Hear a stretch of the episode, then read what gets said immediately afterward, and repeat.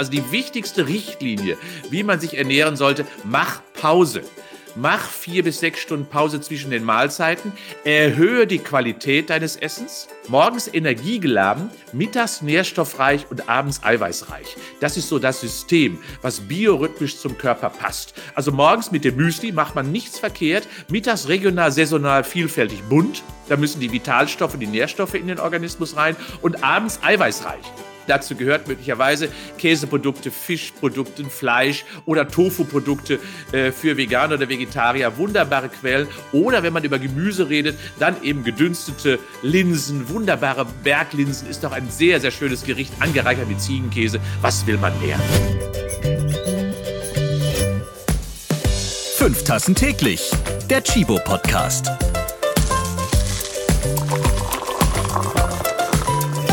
Guten Tag. Wer möchte Kaffee?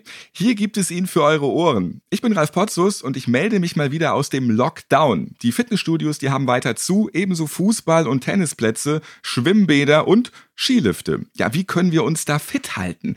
Denn klar ist, sportliche Menschen, die sich on top gesund ernähren und ausreichend schlafen, die werden nicht so leicht krank. Und das ist ja nach wie vor wichtiger denn je. Wie motiviere ich mich nun, mich irgendwie zu bewegen? Kann ich auf Schokolade und Wein wirklich verzichten? In der letzten Folge von Fünf Tassen täglich, da habe ich mit Professor Ingo Frohböse gesprochen und er hat uns gesagt, wie wir im Wohnzimmer gut Sport treiben können. Schöne Tipps, hört einfach nochmal rein. Ja, und auch jetzt ist Ingo wieder aus Köln zugeschaltet. Hallo. Hallo, ich grüße dich auch, Ralf. Sehe ich da einen Espresso vor deinem Notebook stehen? Ja, das siehst du. Äh, das heißt, der Espresso ist immer an meiner Seite weil ich bin ja halb Italiener, so kann man es beschreiben, weil ich Italien liebe, deswegen der Espresso. Professor Frohböse ist Hochschulprofessor an der Sporthochschule Köln und viele kennen ihn auch von seinem YouTube-Kanal Formel Frohböse. Über 60.000 Abonnenten schauen da regelmäßig zu. Obwohl seit unserer letzten gemeinsamen Folge muss das ja schon mehr geworden sein. Sind es jetzt schon 80.000, Ingo? Nein, noch nicht, aber ich hoffe, das wird es jetzt durch diese Folge. Ingo befasst sich mit Themen rund um Ernährung und Sport und räumt dabei auch mit Abnehmmythen auf. Und Ingo ist auch Autor vieler Sachbücher im Themenbereich Gesundheit. Da gibt es dann zum Beispiel die Formel Frohböse und die Gesundheitsformel der 100-Jährigen. Ja, und bevor der Professor gleich für euch loslegt mit Tipps für den perfekten Outdoor-Sport in Pandemiezeiten und euch die frohböse Formel vorstellt und uns sagt, wie wir uns ohne Verzicht gut ernähren können und was es eigentlich mit der Regeneration auf sich hat. Ja, vorher möchte ich noch, dass du uns unbedingt erzählst, was du gerade an der Sporthochschule Köln mit deinen Studentinnen erforscht, denn das finde ich hochinteressant. Ihr testet gerade, wie Gamer länger E-Sport durchhalten können für den ultimativen Gaming-Spaß. Das finden wahrscheinlich auch nicht alle so prickelnd. Nein, natürlich nicht, weil wir auch hier äh, immer so ein Bild haben, dass die Gamer natürlich stundenlang vor dem Computer sitzen und da daddeln. Das tun sie natürlich auch. Und wir haben uns seit vielen, vielen Jahren damit beschäftigt, immer mit der Analyse, was macht eigentlich einen guten E-Sportler aus? Aber wir halten wir ihn auch gesund und fit und leistungsfähig für das andere Leben außerhalb der Konsole. Und genau damit beschäftigen wir uns. Ich habe eine relativ große Forschungsgruppe, sicherlich die weltweit größte, äh, die sich damit beschäftigt. Und wir betreuen alle großen Bundesliga-Organisationen, auch gerade im Bereich des E-Gamings. FIFA ja hier das bekannteste Spiel, aber wir betreuen auch League of Legends, teilweise zum, äh, auch Erfahrung mit Counter-Strike, auch die haben wir gesammelt. Uns ist das Spiel nämlich egal, uns kommt es auf den Menschen an, der vor der Konsole sitzt. Und mit dem beschäftigen wir uns, analysieren also, was musst du können, damit du wirklich gut bist. Und das, was wir herausgefunden haben, ist, dass du ein guter Spieler vor der Konsole bist, wenn du auch ein guter Sportler außerhalb der Konsole bist. Das bedeutet also der Zusammenhang, ein guter Körper und ein gesunder Geist gehört irgendwie zusammen. Das haben wir mittlerweile gelernt und erfahren und das tragen wir nach draußen als wichtige Botschaft. In der letzten Podcast-Folge, da haben wir über Indoor-Sport gesprochen. Gehen wir jetzt mal nach draußen. Mhm. Dort keuchen seit gut einem Jahr noch mehr Jogger durch die Gegend. Gibt ja auch nicht so viele Sportmöglichkeiten wegen Corona.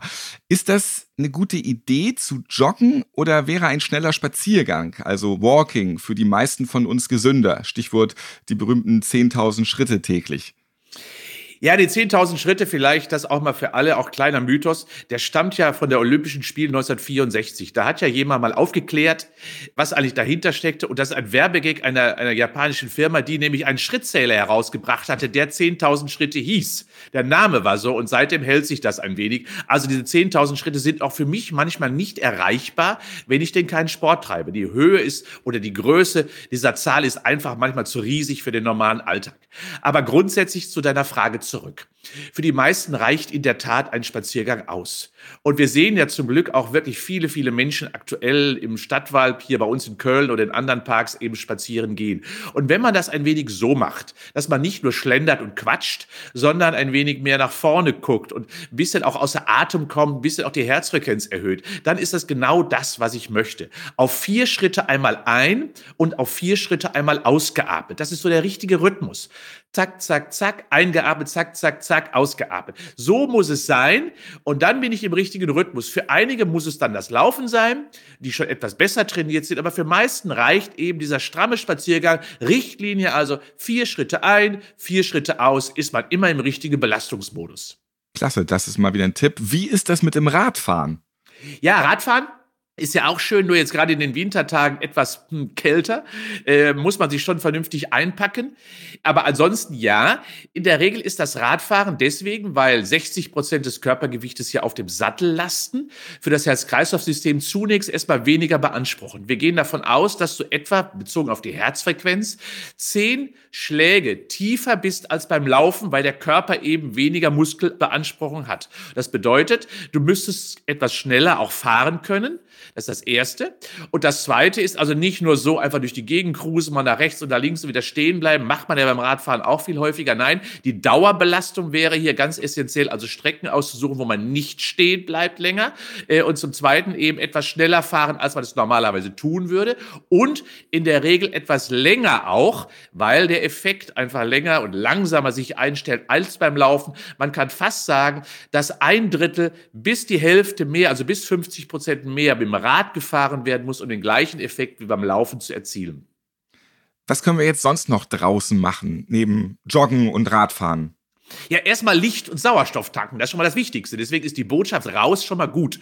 Und jetzt gerade in den nächsten Wochen, wenn die Sonne wieder etwas höher steht, dann sammeln wir sogar Vitamin D ein. Und das heißt also Gesicht und Hände und Unterarme sollten dann immer mal wieder raus und ruhig auch mal das Gesicht richtig in die Sonne halten, um Sonne zu tanken, wie man so schön sagt. Und wir wissen das bei den Tieren, die machen das immer. Das sollten wir Menschen auch uns so früh wie möglich wieder angewöhnen, nach dieser dunklen, stellenweise depressiven Corona-Zeit, die wir ja aktuell haben haben. Dann, ich kann ganz viel Übungen natürlich auch draußen machen im Park. Da gibt's Parkbänke, die kann ich nutzen, um dort Liegestütze zu machen oder eine Kniebeuge zu machen. Eine Parkbank animiert ja dazu. Ich kann sie sogar als Treppenstufe, als Aufsteigehilfe nutzen und dementsprechend meine Oberschenkelmuskulatur kräftige. Also gerade diese Parkbänke sind wunderbare Trainingsgeräte, weil sie Oberkörper trainieren können und auch Bauch und Rücken und vor allen Dingen auch die Beinmuskulatur. Ansonsten habe ich auch immer Hölzer in der Gegend, kleinen Baumstamm mal genommen, hochgehalten in die, äh, quasi in die Höhe und damit eine Kniebeuge gemacht. Ist wie eine Handelübung. Also Baumstämme sind schöne natürliche Handel, kann man sogar mit nach Hause nehmen und dementsprechend dann äh, wunderbar trainieren. Welche Klamotten eignen sich am besten für Sport an der frischen Luft? Also ein ganz wichtiger Tipp, vor allen Dingen darf man nicht zu viel anziehen, weißt du? Mhm. Denn wenn man anfängt, Sport zu treiben, ist es ja so, dann ist man am Anfang noch ein bisschen frierend, fröstelnd. Und das ist genau richtig. Aber dann erhöht sich ja die Körpertemperatur während des Sportes. Also idealerweise wäre es, du trägst auf der Haut ein Funktionsshirt eine gute Mikrofaser, die dann schnell die Feuchtigkeit von der Haut ableitet. Oben drüber etwas, vielleicht einen kleinen Vlies äh, oder auch ein Funktionsshirt mit Reißverschluss, um es mal öffnen zu können, auch mal Luft hereinzulassen. Am besten auch hochgeschlossen, damit der Hals auch ein bisschen dichter ist. Vielleicht auch, gerade wenn es windet, nochmal irgendein Schälchen, ganz dünnen Schal, den man nochmal hochziehen kann, wenn es etwas nasser wird. Und vor allen Dingen schlage ich immer vor, eine Mütze mitzunehmen gerade wenn es so windiger ist oder auch Regen droht, immer eine Kappe oder eine Mütze mit dabei haben, weil über den Kopf geht ganz viel Körpertemperatur raus. 50 Prozent der Körpertemperaturregulation findet über die Stirn statt. Dementsprechend muss der Kopf immer warm werden. Die Füße müssen trocken bleiben. Wichtig, gute Schuhe Also gute Schuhe, die die Füße trocken halten. Wichtig, gute Socken, die auch eben nicht reiben, die keine Kanten, die keine Nähte haben, damit man keine Blasen bekommt. Äh, sie sollte in der Regel anliegen und für alles schlechte Wetter oder auch für Wind am besten eine Windjacke oder eine dünne Regenjacke immer mit dabei für oben drüber. Was hältst du jetzt speziell von Thermotextilien? Sind diese wirklich am besten für sportliche Betätigung bei kalten Temperaturen geeignet? Ja, oder reicht eine atmungsaktive Mikrofasersportbekleidung? Mhm. Also Thermo heißt ja so ein bisschen, dass sie die Körperwärme hält und das ist ja auch gut so. Aber beim Sport, es kommt natürlich immer auf die Dosis an. Ja? Es muss erstmal feucht sein, aber es darf nicht zu warm, es darf nicht tropisch werden. So muss man es ganz klar sagen. Und ich äh, schwitze zum Beispiel relativ viel beim Sport. Für mich reicht diese Mikrofaserkleidung auf jeden Fall und ein Handtuch, weil ich sie sofort wieder ausziehe äh, und mich trocken mache. Thermokleidung ist besondere dann, wenn ich nicht sehr intensiv, wenn ich zum Beispiel einen strammen Spaziergang mache, wenn ich mal auch längere Ruhephasen habe oder wenn ich auch mit dem Fahrrad unterwegs bin, wo ich viel Windchill-Effekt habe, der meinen Körper auskühlen kann. Also all jene Dinge, wo ich einen Kälte- oder abkühlenden Effekt habe und gleichzeitig eben nicht so stark in einen Schwitzmodus hineinbekomme, da ist die Thermokleidung genau die richtige Wahl. Ich habe das in einem YouTube-Video von dir gesehen. Du hast es auch eben schon erklärt, das drei Schichten Sportklamottenprinzip, dass das reicht und dass man auch fröstelnd im Winter ähm, mhm. Sport treiben kann. Aber warum ist das eigentlich so? Muss ich da nicht schon aufgewärmt in der Bude sein, um dann eben äh, mit diesen nur drei Schichten dann rauszugehen? Nee, es, es, es ist wirklich so. Du bist ja, der Motor wird ja ganz schnell angeworfen. Wenn du losläufst, du darfst natürlich dann nicht lange stehen. Also ausgezogen oder angezogen mit diesen drei Schichten, dann raus und sofort mit dem Sport beginnen. Heißt, dass auch sofort der Körper die Heizung anwirft und du wirst nach drei bis fünf Minuten merken, alles gut. Ja, ein bisschen leidet die Körperperipherie noch, die Hände bleiben länger kühl. Deswegen manchmal ein paar Handschuhe, gerade bei dieser Temperatur habe ich Handschuhe mit dabei, weil die brauchen schon mal 15 Minuten, bis sie wieder warm werden. Aber die Körpermitte, die ist nach drei bis fünf Minuten aufgewärmt. Und wenn ich dann natürlich schon zu warm starte, dann bin ich auch eher möglicherweise einem Schwitzmodus, was auch nicht so optimal ist, denn dann bekomme ich ja nasse, nassen Rücken dementsprechend. Ich mache es immer so, mit drei Schichten raus, laufe sofort los und nach drei bis fünf Minuten ist alles vergessen, was ich vorher erfroren habe. Und dann lieber nicht einen Plausch noch zwischendurch mit jemandem nee. machen, weil dann fröstelt man eben gleich wieder richtig. Ja. Dafür ist man zu kalt angezogen. Jetzt ein kleiner Werbeblock an dieser Stelle. Bei Chibo gibt's aktuell Thermosportkleidung mit angerauter Innenseite, welche ein isolierendes Wärmepolster gegen Kälte schafft. Ist das gut? Also grundsätzlich sind Wärmepolster immer gut, gerade bei solchen Dingen, wo ich von außen eben Kälte zu stark bekomme, auch beim Skilaufen beispielsweise, wunderbar, äh, weil da habe ich immer Liftphasen oder auch noch immer Sesselliftphasen insbesondere, die wir zwar aktuell nicht so intensiv erleben dürfen, aber ja. ganz, ganz schöne Dinge natürlich, um das möglicherweise an Wärme im Körper zu halten, was man produziert hat. Beim Sport sind ja auch Pausen wichtig und einer, der die Pause perfektioniert hat, der heißt Benjamin Wiedegren, unser Kaffeesommelier. Und Pause macht der natürlich immer mit einem guten Kaffee. Jetzt hat er wieder klasse Tipps zusammen mit Karina Schneider. Stärker als Kaffee. Im Homeoffice wird zu viel gegessen. Ja, die Küche ist ja auch so wunderbar in der Nähe. Und dann die ganzen Gummifrösche auf dem Wohnzimmertisch die drei Schritte dorthin sind schon verführerisch. Professor Froböse hat in dieser Folge für uns die richtigen Bewegungstipps, damit wir nicht verfetten. Ich meine, ich habe bei mir schon wieder hier so ein neues Homeoffice-Röllchen an der Hüfte entdeckt. Und dann ist mitunter auch dieser ganze Homeoffice-Homeschooling-Stress echt nervig. Überhaupt immer Home. Diese Corona-Laune, die wird mit einem Kaffee einfach runtergespült. Wirkt Wunder. Aber stopp!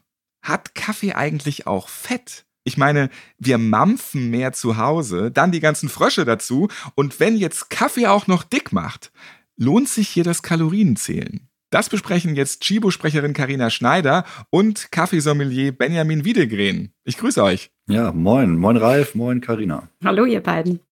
Ja, ich würde sagen, Benjamin Ralf, sofort aufstehen, die Stunde vor dem Bildschirm hocken ist rum. Und das sagt zumindest mein Wecker. Und ich bin gerade vor unserer Aufnahme nochmal schnell fünfmal die Treppe hoch und runter gefetzt, wie der Professor mir das empfohlen hat. Ich war direkt außer Atem und dachte nur so, puh. Aber sag Benjamin, was ist denn dein Top-Tipp gegen zu langes vor dem Laptop gehocke? Tatsächlich ganz, ganz klassisch, wie viele das ja jetzt gemacht haben, ist so die Wahl und die Rückbesinnung auf so Handwerk ja immer etwas, was mich umtreibt. Ich bin ja dem Brotbacken auch, wie viele jetzt zugeneigt. Und da muss ich ja auch ständig Teig dehnen und falten und rühren und kneten und alle halbe Stunde hin. Und das ist halt von daher immer schon ein kleiner Gang durch die Wohnung und der mit ein bisschen Bewegung verbunden ist. Das klingt nach ziemlich guter Oberkörperarbeit. Und ich habe ja neulich auch gelernt, dass du nicht nur den Kaffee müllerst, sondern auch deine Muskatnuss bis auf den letzten Fitzel malst und dich gefragt hast, was kannst du eigentlich damit anstellen, damit du den nicht wegschmeißen musst. Mein Tipp, eine richtig gute Microplane-Reibe. Und ja, damit sind wir schon bei den Haushaltstipps für die mhm. Küche angekommen und bei den Lebensmitteln.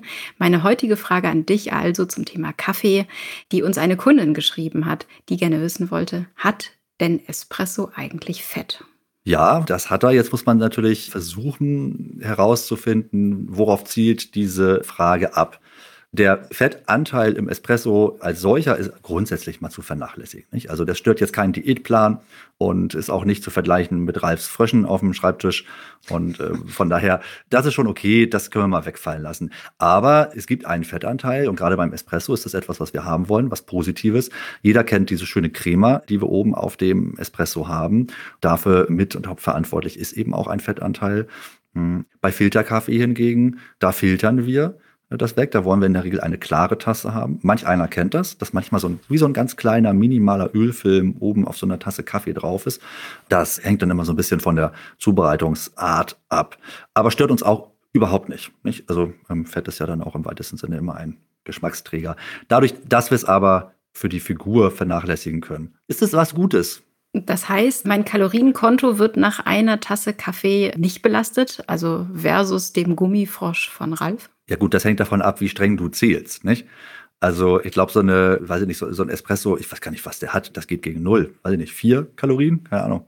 Sowas. Ja, also da brauchst du nicht zählen. Puh, da habe ich Glück gehabt. Darauf meinen dritten Espresso des Tages, ohne den ich ja schon gar nicht mehr irgendwie längs komme. Letzte Frage, Benjamin. Wenn ich es kalorientechnisch mal so richtig fett treiben möchte, was empfiehlst du mir da? Ja, also du hast natürlich viele Möglichkeiten. Was wir äh, letztes Jahr, und das passt vielleicht ganz gut auch in die Grundfragestellung, Mensch, Corona, Homeoffice, denn ziemlich genau zu dem Zeitpunkt gab es letztes Jahr ein ganz großes Internetphänomen. Instagram war voll, überall poppte plötzlich auf ähm, der Dalgona-Kaffee. Ich weiß nicht, ob du dich erinnerst. Tatsächlich hat das sehr viel Spaß gemacht. Ich habe das also auch gemacht, natürlich da mit den Kollegen. Man nimmt Instant-Kaffee und Zucker, sehr viel, ähm, und viel weniger Wasser als gewohnt. Und so kriegst du eine unheimlich cremige, sämige, süße Kaffeemasse, die du dann eben oben auf deine Milch aufsetzt. Das sieht ganz, ganz toll aus. Also du, man fotografiert es auch. Man kommt gar nicht umhin. Es steckt natürlich ob der freundlichen Zuckerbeigabe auch sehr gut und du hast trotzdem noch eine starke Kaffeenote drin. Ist ein bisschen Spielkram. Also wir entfernen uns da natürlich von dem puren Kaffeegenuss, aber du hast ja gesagt, du willst ja vielleicht auch mal ein bisschen auftrommeln. Dann google dich da mal ein. Das kann man machen, das ist gut. Und danach laufe ich noch mal zehnmal die Treppe hoch und runter. Mindestens. Und weil es natürlich so schön aussieht, ist es auch ein Instagram-Thema gewesen und wurde dort dann fett gepostet. Wow. Ja, vielen Dank, Benjamin und Karina.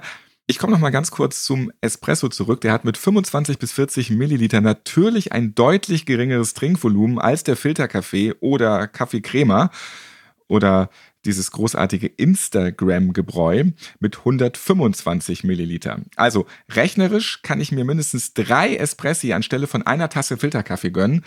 Deswegen würde ich jetzt mal sagen, hoch die Tassen. Ja, lass dir schmecken. Ciao, ciao. Vielen Dank. Bis bald. Stärker als Kaffee. Und hier ist wieder der Sportteil des Podcasts. Ja, Ingo, bevor wir über das Intervallfasten reden, mhm. erstmal ein Kaffee. Wie viel Kaffee trinkst du am Morgen und welchen? Also ich trinke in der Regel immer einen Espresso. Äh, ich trinke viel Tee, aber dazu brauche ich immer meinen Espresso und der begleitet mich in der Regel meinen Vormittag und er endet immer bei meinem Mittagessen. Das heißt, ein Mittagessen ist immer bei mir in der Regel mit einem Espresso abgeschlossen und wenn ich in ein gutes Restaurant gehen darf, hoffentlich es ist bald so wieder, weil auch dann endet das Essen immer mit einem Espresso bei mir. Intervallfasten ist krass im Trend. Viele lassen das Frühstück weg. Du aber sagst, das Frühstück sollte auf keinen Fall vernachlässigt werden. Warum? Ja, wenn man sich mal überlegt, man fährt ja die Autobahn des Lebens, die ist ja tagsüber. Und das bedeutet, dass man da schon viel Energie benötigt. Und diese Autobahn des Lebens einfach ohne Energie zu bestreiten, das geht irgendwann schief. Da muss der Körper an seine Reserven dran. Und das kann er mal machen, aber nicht jeden Tag. Dementsprechend ist für mich das Frühstück immer noch eine der wichtigsten Mahlzeiten überhaupt. Und dabei bin ich auch ein Freund aller Makronährstoffe. Also ich bin kein Gegner von Kohlenhydraten. Die sind nicht schlechter als das Protein oder das Fett. Nee, alle drei sind gleichberechtigt. Und bei mir beginnt der Tag Tag immer mit einem wunderbaren Müsli mit leckeren Haferflocken, die ich, glaube ich, seit 60 Jahren, also seitdem ich fast auf der Erde bin, äh, oder ich bin ja schon länger auf der Erde, seitdem mümmel ich quasi äh, Haferflocken mit viel Genuss und das täglich kurz nochmal nachgerechnet, ja. Ich bin ja so ein immer mal wieder aus Versehen Intervallfaster. Also ich habe manchmal stressige Tage, lege gleich ohne Frühstück mit dem mhm. Arbeiten los und esse dann das erste Mal so um 14, 15 Uhr. So habe ich dann automatisch Intervall mhm. gefastet. Gut oder schlecht? Also ich mache das auch, ich mache es aber nur umgekehrt. Also ich mache auch mindestens, aber ich mache es nicht zufällig, ja. ich mache es geregelt. In der Regel mache ich es, und das ist jetzt auch die Regel bei mir wirklich, freitags mache ich Intervallfasten. Einmal in der Woche. Äh, ich frühstücke, ich esse zum Mittag und dann esse ich wieder samstags morgens mein Frühstücksei. Da lege ich dann erst wieder los. Das heißt, ich mache eine längere Pause. 16 bis 18 Stunden kann der Körper wunderbar vertragen, länger nicht. Denn dann fährt er schon in einen Modus hinein, wo der Stoffwechsel darauf reagiert und seinen Bedarf insgesamt herunterregelt. Er merkt dann schon eine Hungersnot. Also zufällig ist auch gut, aber regelmäßig hat einen großen Effekt deswegen, deswegen mache ich es auch, um der Leber und der Niere und insbesondere der Bauchspeicheldrüse auch mal Pause zu geben, sich nicht immer mit Nahrung beschäftigen zu müssen. Auch der Darm freut sich mal, dass er endlich mal einen arbeitsfreien Freitag hat. Und genau deswegen mache ich das. Durchatmen der Organe. Und dafür ist Intervallfasten neben dem energetischen Einsparen ein ganz wichtiger Prozess des Wohlbefindens und für die Qualität der Arbeit unserer Organsysteme. Durchatmen der Organe, das ist sehr schön. Und ja, man denkt zu wenig an seine Bauchspeicheldrüse, richtig. Vielen fehlt morgens auch die Zeit für ein aufwendiges Frühstück und darum lassen mhm. sie es einfach weg. Hast du einen Tipp, was ist leicht zuzubereiten und stillt den Hunger, ja, und gibt auch den notwendigen Energieboost für den Tag? Ja, also äh, ich bereite mein Müsli in der Regel immer am Abend vor. Warum? Weil ich Körner reintue, die ein bisschen quellen müssen. Das heißt, ich muss morgens nur noch den Löffel reintun und dann war's das. Es ist fertig. Und dementsprechend das vorzubereiten am Abend, Meal Prep, wie man ja immer so schön sagt, ist eine mhm. wunderbare Möglichkeit. Äh, und so starte ich immer in den Tag. Ich beginne mit einem großen Glas Wasser, um den Flüssigkeitsbedarf der Nacht in irgendeiner Form zu decken. Und dann esse ich quasi äh, mein Müsli, begleitet eben von Tee und von meinem Espresso abgeschlossen. Und so starte ich immer energiegeladen und vor allen Dingen wach und frisch in den Morgen das gute selbstgemachte Bilchermüsli am Abend vorbereiten. Also das ist auf jeden Fall sehr schön. Wann empfiehlst du das erste Workout? Lieber morgens oder abends? Oder sollte dies von jedem individuell gewählt werden? Ja, natürlich erstmal dann, wann man Zeit hat. Also das ist ja immer eine Frage der Zeit. Die meisten sagen, ich habe keine Zeit. Es hängt mit den Effekten natürlich teilweise zusammen. Und aber auch natürlich mit dem, was man tut. Möchte man ein Muskeltraining, ist man ein Muskelathlet, dann ist es in der Regel für den Schlaf besser, man macht das morgens. Warum? Weil Muskeltraining intensiv den Blutdruck mindestens fast 24 Stunden erhöht, auch die Pulsfrequenz deutlich erhöht ist und dementsprechend ist das eher zu vertragen, körperlich bezogen auf die Regenerationszeit, wenn man das morgens macht. Ausdauertraining, auch in der richtigen Pulsfrequenz und vor allem den Belastungsintensität mache ich zum Beispiel abends, weil es den Tag wunderbar bearbeitet. Wenn ich mal so eine halbe Stunde durchs Gebüsch gerannt bin, sind die Sorgen und die Ängste des Alltags nicht mehr so relevant. Und das ist also eine Meditation für mich und die holt mich also runter von den ganzen Sorgen und Problemen des Alltags. Also dementsprechend, ja, es ist erstmal eine individuelle Frage. Vom Inhalt hängt es ein wenig ab. Muskeltraining eher morgens, Ausdauertraining eher abends. Wenn man es aber den gar nicht ändern kann, dann ist mir abends immer lieber, weil damit grundsätzlich so ein bisschen Ventil der Stressoren geschaffen wird, die man so am Alltag angesammelt hat. Dann kann man sich mal so auspowern und das tut doch gut. Wir bewegen uns im Lockdown weniger, alleine schon, weil beim Homeoffice der Weg zur Arbeit wegfällt. Kein Rennen zur Tram oder U-Bahn oder der 10-Minuten-Weg zu Fuß zum Job. Wir können auch nicht auswärts oder in der Kantine essen, müssen also selbst kochen, unter Umständen mit zu bespaßenden oder beschulenden Kindern zu Hause. Ja, wenig Bewegung, keine Zeit und Stress. Was empfiehlst du? Wie ernähren wir uns in diesen Zeiten am besten? Ja, vor allen Dingen ohne Zwischenmahlzeiten. Das ist schon mal ganz wichtig. Also auch hier wirklich stress den Körper nicht, indem du ihn dauerhaft eben beschallst. Die Gefahr besteht ja. Der Kühlschrank ist ja um die Ecke. Wir haben ja in jeder Schublade, wir haben ja in Köln ein wunderbares Wort dafür. Mümmeln heißt das. Wir mümmeln ja überhaupt. Wir sind so eine Mümmelgesellschaft geworden. Überall liegt was rum. Ein Schokolädchen hier und ein Gummibärchen da. Das sollte man nicht machen. Also die wichtigste Richtlinie, wie man sich ernähren sollte, mach Pause. Mach vier bis sechs Stunden Pause zwischen den Mahlzeiten. Erhöhe die Qualität deines Essens. Du hast jetzt Zeit. Bitte achte darauf, dass du Gutes einkaufst. Du kannst es wunderbar selber vorbereiten, denn Qualität hat mehr Geschmack. Qualität macht ja mehr Lust. Qualität macht mehr ja satt weil es einfach besser schmeckt. Und dann braucht man auch weniger Kalorien. Also hab deine Kalorien ein wenig im Blick, indem du längere Pausen machst und erhöhe die Qualität deines Essens. Und vielleicht isst du so ein bisschen, ich habe ja immer, gebe immer so einen Rhythmus vor. Morgens energiegeladen, mittags nährstoffreich und abends eiweißreich. Das ist so das System, was biorhythmisch zum Körper passt. Also morgens mit dem Müsli macht man nichts verkehrt, mittags regional, saisonal, vielfältig bunt da müssen die Vitalstoffe, die Nährstoffe in den Organismus rein und abends eiweißreich. Dazu gehört eben dann eben nicht mehr die, das Bütterken, so das Tomatenbütterken, wie meine Mama immer gemacht hat. Nein, dazu gehört möglicherweise Käseprodukte, Fischprodukte, Fleisch oder Tofu-Produkte äh, für Veganer oder Vegetarier. Wunderbare Quellen. Oder wenn man über Gemüse redet, dann eben gedünstete Linsen, wunderbare Berglinsen ist doch ein sehr, sehr schönes Gericht, angereichert mit Ziegenkäse. Was will man mehr? Ich bekomme auch schon wieder Hunger. Nach einem Tag vor dem Laptop mit zu vielen Videokonferenzen und Homeschooling oder gar Dienst im Krankenhaus sind die meisten von uns abends echt platt und vielleicht auch manchmal frustriert, weil die Zeiten eben sind, wie sie sind.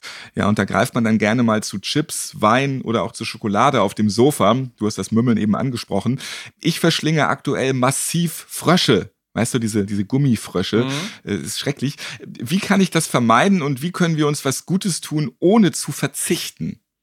Also man sollte ja sowieso nicht, nie verzichten. Weißt du, ich habe immer zum Beispiel eine sicherlich zweistellige Menge an Tafelschokoladen zu Hause. Die genieße ich auch und ich genieße sie bewusst. Ich habe gestern zum Beispiel, ich probiere gerade aktuell eine 90-prozentige wieder aus, eine ganz neue Schokolade, die ich bekomme. Die bekomme ich viel geschenkt, weil die Menschen wissen, dass ich das gerne mag. Äh, aber ich lasse die auf der Zunge zergehen. Ich lasse sie zerschmelzen. Und dieser Schmelz ist doch ein wunderbarer Genuss. Und wenn Sie mal darüber nachdenken, was das bedeutet, da wäre der zweite Schmelz und der dritte, der wäre schon überflüssig, weil der erste ist der, ist der Kick. Dementsprechend muss man sich wirklich, und das mache, so mache ich das auch, dosieren. Also genießen ja, aber immer mit Genuss und Dosierung. Und das sollte man sich einfach vornehmen. Äh, Verzicht wäre, glaube ich, völlig falsch. Ich bin zum Beispiel ein großer Freund von Schwarzwälder Kirsch oder von Tiramisu mit Mascarpone. Ja, wunderbar. Aber immer nur dann zu bestimmten Zeitpunkten, wo es auch wirklich sich lohnt und wo ich es auch wirklich genießen kann. Und das bedeutet ja, bestimmte Zeiten setzen, wo Genuss im Mittelpunkt steht und dementsprechend dann auch zu anderen Zeiten eben sich anders verhalten. Für mich ist doch klar, dass ich, wenn ich zum Beispiel eine Tasse Kaffee trinke, die immer nur aus Porzellan trinke und nicht im Pappbecher im Bahnhof, das ist doch auch klar. Was hat ja nichts mit Genuss zu tun? Und wenn man das so ein bisschen für sich selber in den Mittelpunkt rückt, auszuwählen, was ist wirklich ein gutes Produkt, wie passt es zu mir, dann macht man ganz viel richtig. Da muss man doch auf gar nichts verzichten. Und wir haben ja eben auch gelernt, vier bis sechs Stunden Pause dazwischen, äh, am besten dann das Süße am Ende der Mahlzeit. Reden wir noch über die Regeneration, die ist wichtig, sagst du, also guter Schlaf, Erholung. Wie ist das zurzeit am besten zu bekommen? Ja, schaut mal, äh, es ist ja so, was machen wir mit unserem Smartphone jeden Tag, wenn wir nach Hause kommen? Wir stecken es in die Dose. Jeden Tag. Und wenn man sich mal wirklich selber darauf, wie, wie steckt man sich selber in die Dose? Nee, die meisten sagen, boah, endlich Freitag, endlich bin ich durch. Oder ich bin urlaubsreif. Die geflügelten Worte. Weil wir es nicht schaffen zu regenerieren. Und regenerieren beginnt sofort mit dem Ende der Arbeit. Also bitte, gerade im Homeoffice, klare Zeiten setzen. Früher hat es ein wunderbares Wort gegeben, das hieß Feierabend. Und machen wir Feierabend, auch zu Hause. Zelebrieren wir einen Feierabend sozusagen, indem eine Glocke läutet, indem ein Signal losgeht, indem wir ein Ritual uns anschaffen. Ab jetzt geht es los. Indem wir dann mit dem Hund rausgehen oder wie auch immer. Das ist der Feierabend. Und danach passiert nichts mehr. Das zweite ist, essen wir so früh wie möglich damit wir die Regeneration der Nacht nicht beeinträchtigen. Also lieber um 18 Uhr als um 20 Uhr. Im Homeoffice haben wir dazu Zeit.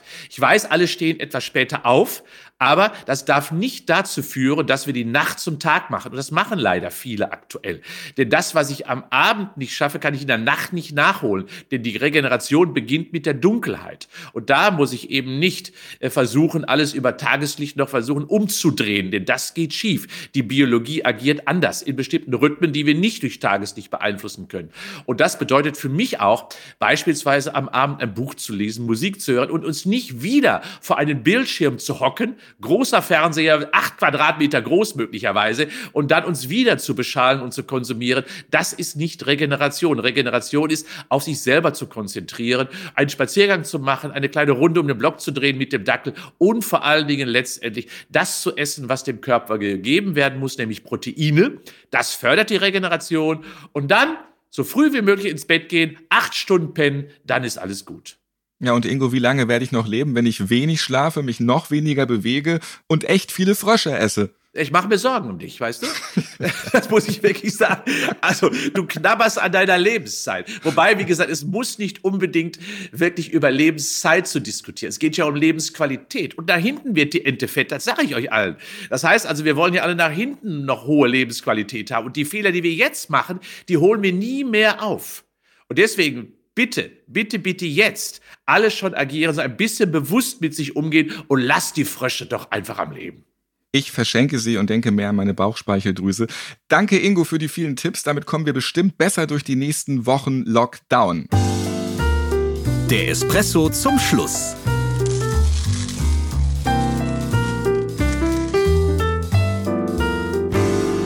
Denkt bitte dran, nur was genutzt wird, entwickelt sich, was ungenutzt wird, das verkümmert. Das gilt gerade für den Körper. Gebt ihm bitte das und auch für den Geist und versucht euch wirklich körperlich fit zu halten. Das wird letztendlich dann für die anstehende Sommersaison auch wunderbare Bilder dann geben. Und die dicken Bäuche, die wollen wir doch alle gar nicht sehen. Der Espresso zum Schluss.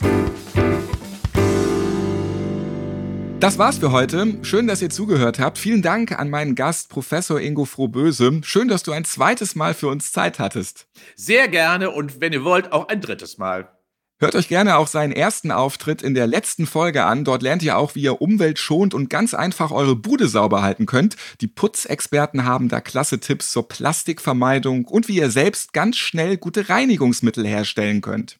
Ja, und für eure zuckerfreie Ernährung zu Hause im Homeoffice und überhaupt in der Pandemie empfehle ich euch die 5 Tassen täglich Folge Bye Bye Sugar. So rettet ihr Gesundheit und Klima. Und alle anderen Folgen könnt ihr natürlich auf allen Podcast-Plattformen eurer Wahl hören und abonnieren. Zum Beispiel bei Spotify, Google Podcasts oder Audio Now. Ich bin Ralf Potzus und wünsche euch weiter gutes Pandemie-Durchhalten. Bis zum nächsten Mal. Fünf Tassen täglich. Der Chibo Podcast.